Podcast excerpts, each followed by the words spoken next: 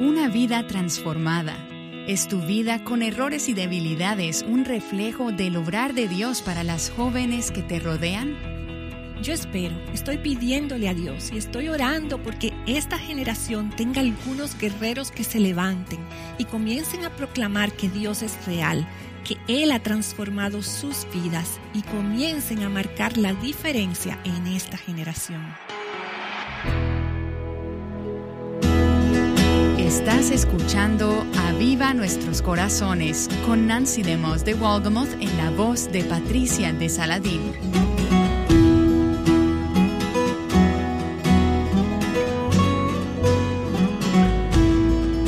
Cuando hago mención del libro Mentiras que las jóvenes creen, creo que nadie esperaría que una mujer de 75 años de edad tuviese interés en ese libro. Pero aquí tenemos un correo electrónico que recibimos y que trajo mucho gozo a mi corazón. Esta mujer dijo, tengo 75 años de edad y llevo muchos años enseñando escuela dominical a las jovencitas. Tengo una nieta adoptada de 20 años y una nuera. Y estoy usando lo que escribiste para transmitirles algo que me parece importante.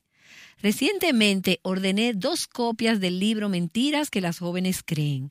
Le presté uno a mi nieta y el otro se lo di a la esposa de mi pastor, que tiene dos hijos jóvenes.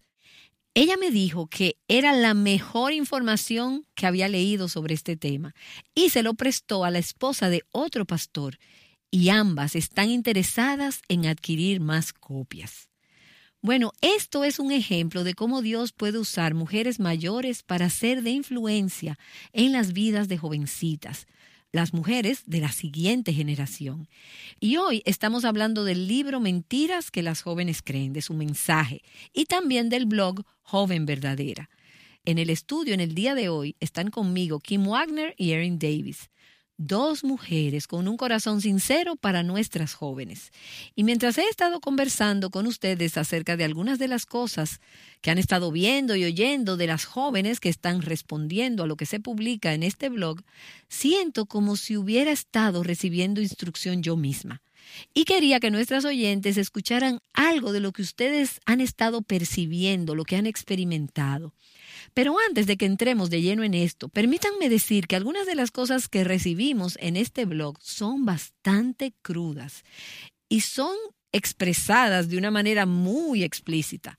Por tanto, si tú estás escuchando este programa y tienes un niño pequeño, un menor, en el mismo lugar que tú, quizás quieras asegurarte de que se entretenga o de que se ocupe en otra cosa, o quizás debas escuchar este programa en otro momento. Erin, entiendo que al estar en comunicación con jóvenes, escuchas un clamor verdaderamente desesperado.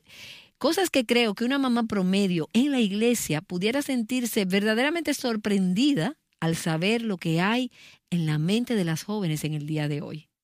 Creo que las personas que te escuchan deben saber que el tipo de jóvenes que entran a nuestro blog, muchas son cristianas, que están involucradas en su iglesia, a veces vienen de un hogar cristiano sólido, sin embargo, están luchando con asuntos muy serios. La homosexualidad es un tema muy común. Dos cosas que oímos con frecuencia son, estoy batallando con sentimientos homosexuales y no sé qué hacer al respecto o no sé cómo responder a este asunto de la homosexualidad. Dios no habría hecho a las personas de esa manera si hay algo malo en ello. La gente nace homosexual. Constantemente oímos esto y, y de verdad no sé cómo responder a ello. Otra cosa que recibimos mucho son preguntas y opiniones respecto a la autogratificación. Las jóvenes a menudo entran a nuestro blog y dicen que están batallando con esa conducta o que están envueltas en esa conducta y con frecuencia las defienden. Dicen, es una manera de relajarme, eso es normal. Incluso algunas veces dicen, Así es que puedo mantener mi compromiso de mantenerme en pureza. Así que nosotras constantemente debemos defender la pureza usando la palabra de Dios. Así es, y déjenme decir que esto no es un asunto que únicamente atañe a las adolescentes. Aconsejamos a muchas mamás, mujeres mayores, maduras, de edad avanzada, mujeres que están lidiando con este tipo de temas y con hábitos personales de índole moral a los que se sienten muy esclavizadas. Mujeres casadas, no solamente solteras. Y esto es una situación que podemos ignorarlo y pensar que no existe, o podemos abordar la situación y tratar de ayudar a algunas de estas mujeres, jóvenes o mayores, a encontrar libertad a través de Cristo. Claro, y, y de hecho, debido a que es un tema tan delicado, aquellas de nosotras que decimos qué aparece y qué no aparece en el blog, pasamos meses varios meses orando y discerniendo al respecto, pero como los comentarios continuaban llegando con frecuencia, finalmente decidimos que necesitábamos prestarle atención. Así que otro tema sobre lo que recibimos muchos comentarios y solicitudes es cortarse. Cortarse es común. Las jóvenes nos escriben que ahora han llevado esto a otro nivel, lo que es el tema de, de cortarse. Es decir, han evolucionado el cortarse, se están enterrando agujas debajo de su piel, están introduciéndose lápices debajo de su piel. Es como si dijéramos que es una especie de autoincrustación. Y, eso es parte de la cultura adolescente, que aquellos que no somos adolescentes pensamos que eso es grotesco, eh, no lo entendemos, pero ¿saben qué? Es parte de su cultura y como se dan cuenta de que es doloroso físicamente, pero también existe esa parte en ellas que se da cuenta que eso no está bien. Y joven verdadero es un lugar al que entran y dicen, muéstrame en la Biblia, dame una razón para no hacerlo porque mis amigas lo están haciendo. Así es. Y aquí déjame decirte que también parte de lo maravilloso de este lugar en la red es que las muchachas pueden venir y hablar de cosas que fuera de Dios nadie más sabe. Ellas no se sienten seguras tratando estos temas en ningún otro lugar. Y aquí ellas pueden venir y hablar con confianza y compartir y luego obtener una respuesta que es una respuesta verdadera y también tener a alguien conectándose con ellas, que ellas saben que se preocupa y las va a dirigir hacia la verdad. Así es.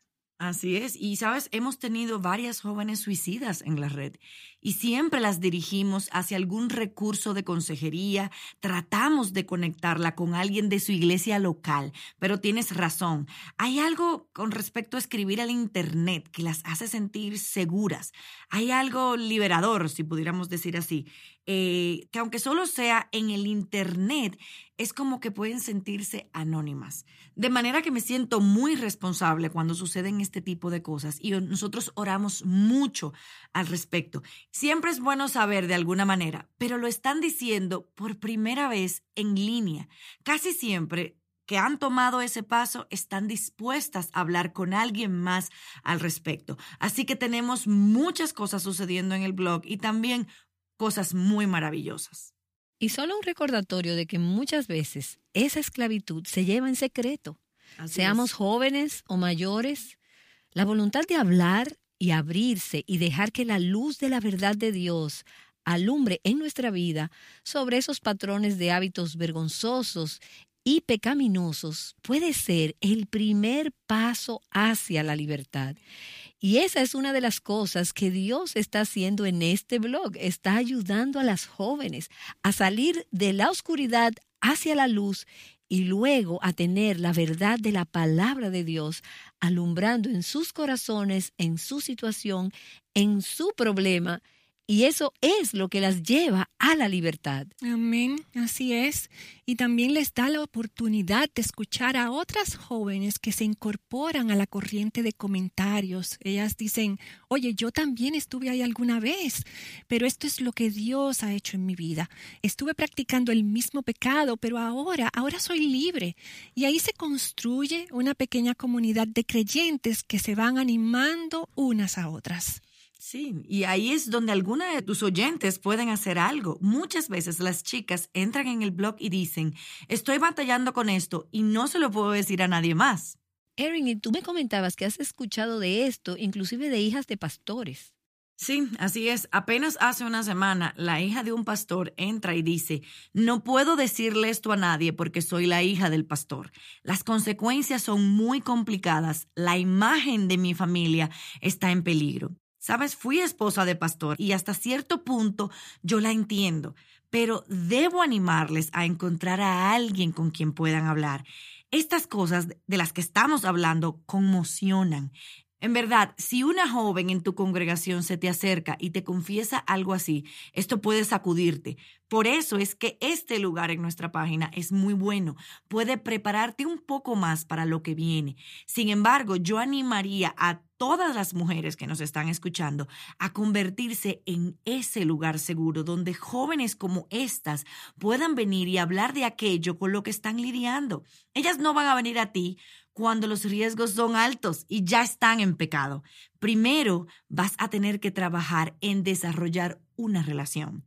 Una mañana llévatelas a tomar un café. Quizás tengas que llevártela a tomar 20 cafés antes de que se sientan con la libertad de decirte algo significativo pero ellas necesitan un lugar a donde ir que no sea el Internet o además del Internet o de un blog donde puedan hablar de este tipo de cosas. Y tienes razón, Nancy, en decirlo, se llega a la libertad porque se saca de la oscuridad y se lleva a la luz. Sí, también puedo decirte que las mujeres que están escuchando y nunca han estado involucradas en, en, interactuar con jóvenes o mujeres de esta generación y quizás hasta hoy nunca hayan sentido ni siquiera el llamado para hacerlo, si nosotras pudiéramos levantar un cuerpo de mujeres mayores que estuvieran orando por las Lauras, por las Jennys, las Marías que nos escriben y que están clamando por ayuda, y a su vez que éstas pudieran saber que también hay un grupo de mujeres mayores orando e intercediendo por esta generación más joven, oh, lo que Dios podría hacer. Quizás tú estés ahí sentada pensando, bueno, yo nunca entraré a un blog, nunca escribiré un comentario a una de esas chicas, nunca podré, quizás tú digas, estoy confinada en mi casa, no puedo ni siquiera salir a llevar a cabo el llamado de Tito II de interactuar con las mujeres más jóvenes, pero déjame decirte, tú puedes estar orando e intercediendo por muchas de estas jóvenes. Así es, así es. Y sabes, creo que ese sería uno de los beneficios inesperados de este blog. Vean lo que están atravesando estas muchachas. Vean lo alto de los riesgos en todo esto. Vean su necesidad por la verdad y su deseo por la verdad.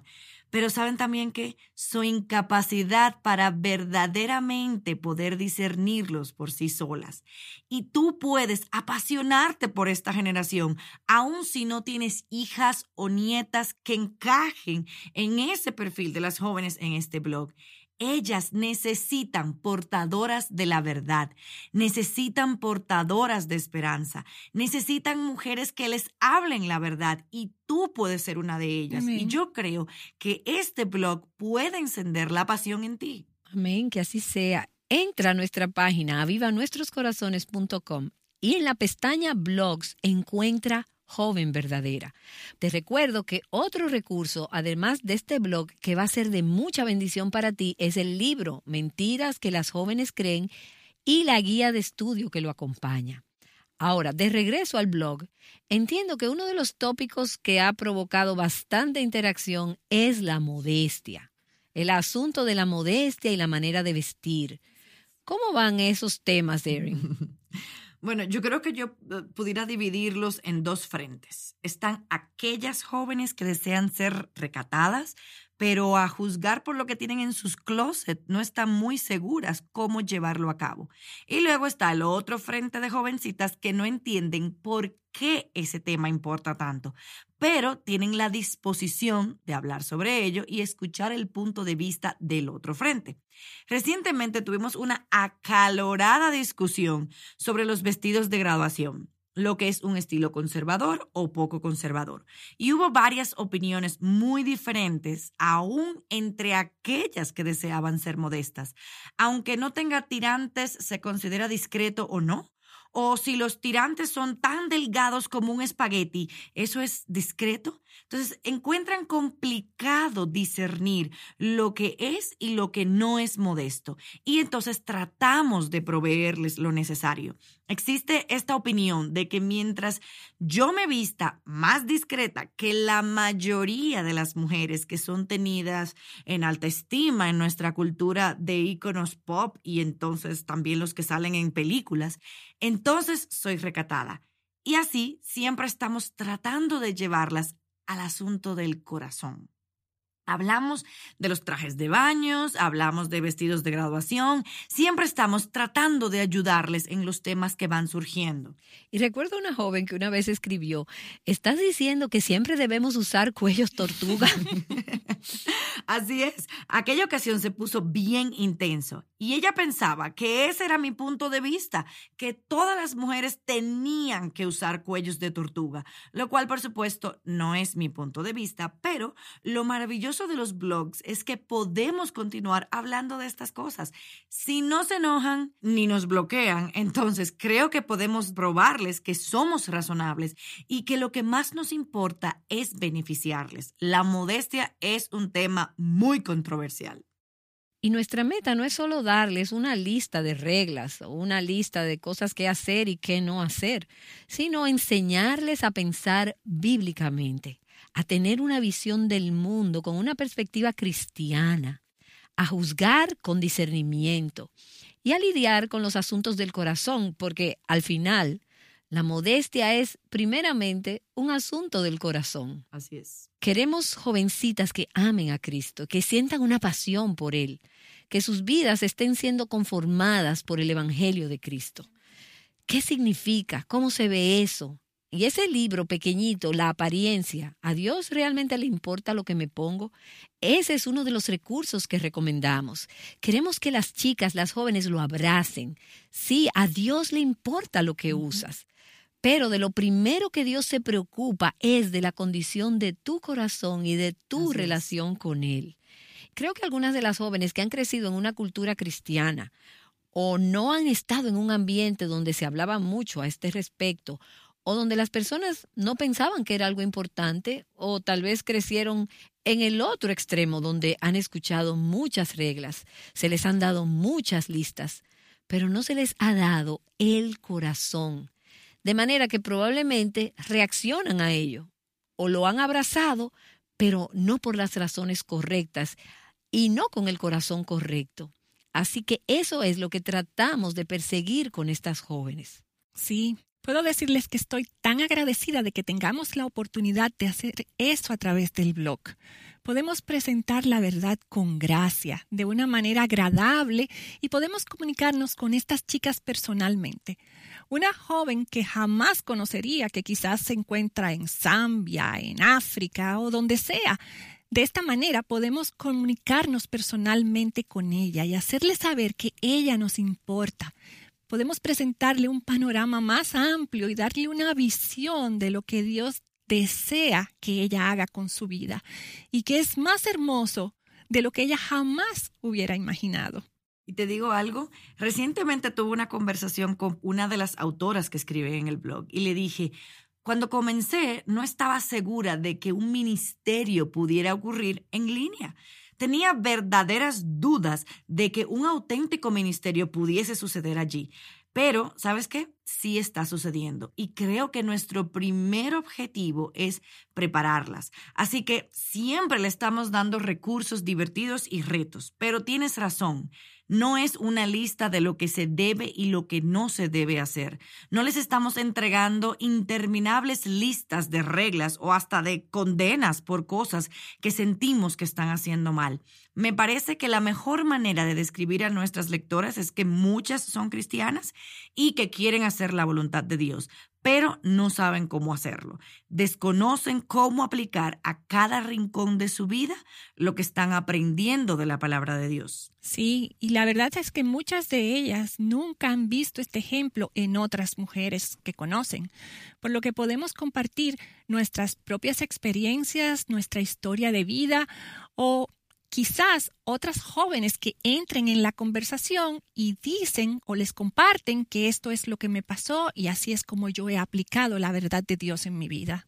Así es, Kim, y siento como si fuera mi, mi, manada pequeña. Ciertamente se está llevando a cabo un auténtico ministerio y le estamos proveyendo y le estamos enseñando. Y Kim es un gran ejemplo de ello. Ella escribió una vez acerca de la verdadera feminidad de una manera tan amable que ellas han respondido a eso. Así que es divertido, nos divertimos mucho, pero siempre con la esperanza de estarlas entrenando para vivir los principios de Dios en cada área de su vida. Y esa es la meta. Y una de las cosas que encuentro muy fascinante es poder ver a algunas de estas jóvenes realmente abrazar la fe en Cristo Jesús. Sí, y hemos tenido varias historias de salvación. Una de las mentiras en el libro es, por supuesto que soy cristiana, porque yo, y completa tú el espacio, cualquier cosa.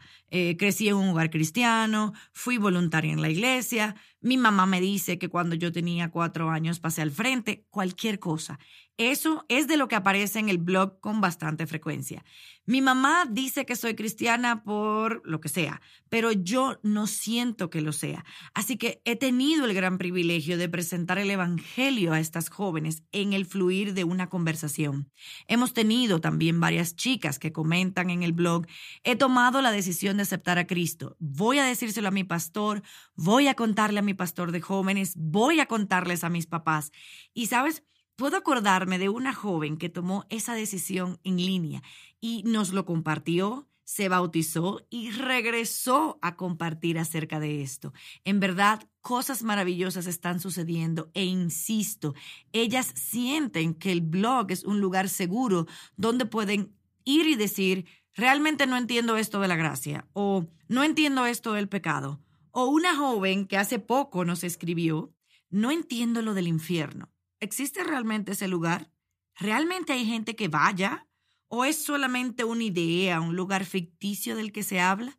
Entonces, ahí usamos la palabra de Dios y decimos, no, es un lugar real. Y aquí las razones por las que lo sabemos. Y presentamos el Evangelio de esa manera. Y saben, es realmente fascinante cuando las jóvenes llegan a conocer a Cristo y desarrollan una relación personal con Él y se unen a una iglesia como resultado de las conversaciones que estamos teniendo. Así es. Y Kim, sé que durante años has tenido una carga por las jóvenes. Por favor, quiero que tomes unos momentos y que compartas tu carga, tu pasión. ¿Por qué es importante? ¿Por qué nosotras, como mujeres mayores, necesitamos preocuparnos por alcanzar esta generación más joven? Bueno, recientemente escribí un artículo acerca del número de esta generación que se está alejando del número de, jóvenes en esta generación que se están alejando de la fe. Sé que muchas personas están conscientes de las estadísticas. En la Convención Bautista del Sur, el 88% de los estudiantes que antes de terminar la secundaria asistían a los servicios del domingo en la noche, del domingo en la mañana y del miércoles en la noche, tan solo un año después de la graduación ya no asisten a la iglesia dependiendo de la denominación, puede variar un poco más o menos y ser más alto.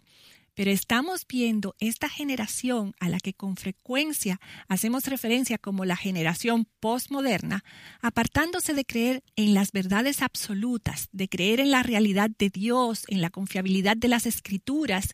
Y estos son estudiantes que crecieron en nuestras iglesias. Tengo una gran carga por la próxima generación.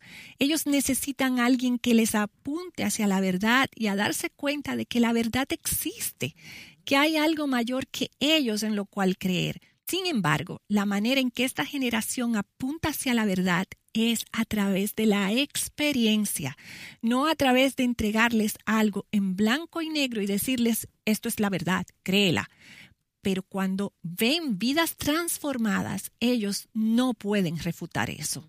Yo espero y estoy pidiéndole al Señor, estoy orando porque esta generación tenga algunos guerreros que se levanten y comiencen a proclamar que Dios es real, que Él ha transformado su vida y que comiencen a marcar la diferencia en esta generación. Veo mentiras que las jóvenes creen como un vehículo para que esto suceda. Cuando leo alguna de las respuestas de las mujeres, cuando veo a mujeres como María u otras que vienen al blog y están entendiendo, esas son las jóvenes por las que estoy orando. Dios captura su corazón. Permíteles tener una visión de quién tú eres, de lo que puedes hacer y de lo que tú deseas hacer. Levántalas para esta próxima generación, para que sean una generación de creyentes. Amén. Y Kim, mientras compartes esto, mi mente se al Salmo 78. Lo hemos citado con frecuencia en este programa y es un pasaje acerca del legado, acerca de preocuparse por esa siguiente generación. No solo conocer a Cristo, sino que Él y sus caminos sean conocidos por la siguiente generación. La escritura dice, en parábolas abriré mi boca, hablaré enigmas de la antigüedad que hemos oído y conocido y que nuestros padres nos han contado no lo ocultaremos a sus hijos, sino que contaremos a la generación venidera las alabanzas del Señor, su poder y las maravillas que hizo.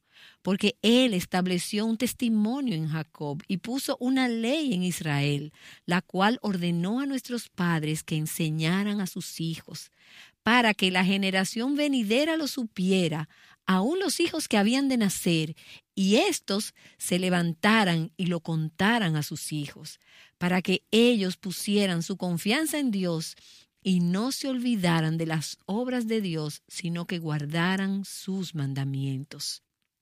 Y solo deseo preguntarte sobre lo que estás haciendo para pasar la verdad de Dios a la siguiente generación. Tú puedes ser esa mujer de 75 años a la que hicimos referencia al principio de esta transmisión. Y puede que seas una nieta o una mamá con adolescentes, pero quiero animarte a que busques y obtengas estos recursos. Mentiras que las jóvenes creen y la guía de estudio que va con él. Busca y obtén estos recursos y compártelos con más mujeres y ora por las jóvenes a tu alrededor.